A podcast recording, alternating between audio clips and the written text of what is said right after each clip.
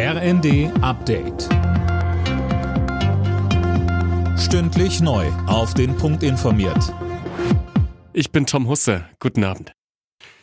Zum Auftakt der Weltklimakonferenz in Dubai gibt es bereits erste Erfolge. Deutschland und die Vereinigten Arabischen Emirate haben 200 Millionen US-Dollar für Klimaschäden in ärmeren Ländern zugesagt. Das Geld kommt in einen speziell dafür eingerichteten Fonds. Ein guter erster Schritt. Der Klimaforscher Mojib Latif hofft aber, dass der Gipfel noch mehr bringen wird.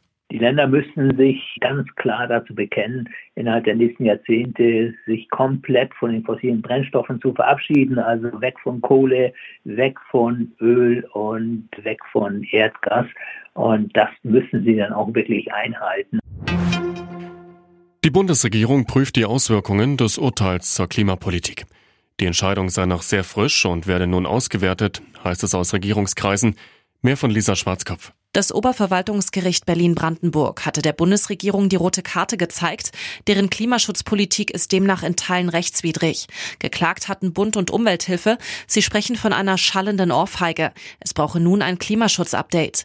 Das Gericht verpflichtete die Bundesregierung dazu, Sofortprogramme für die Bereiche Gebäude und Verkehr auf den Weg zu bringen, um da die Emissionen runterzuschrauben.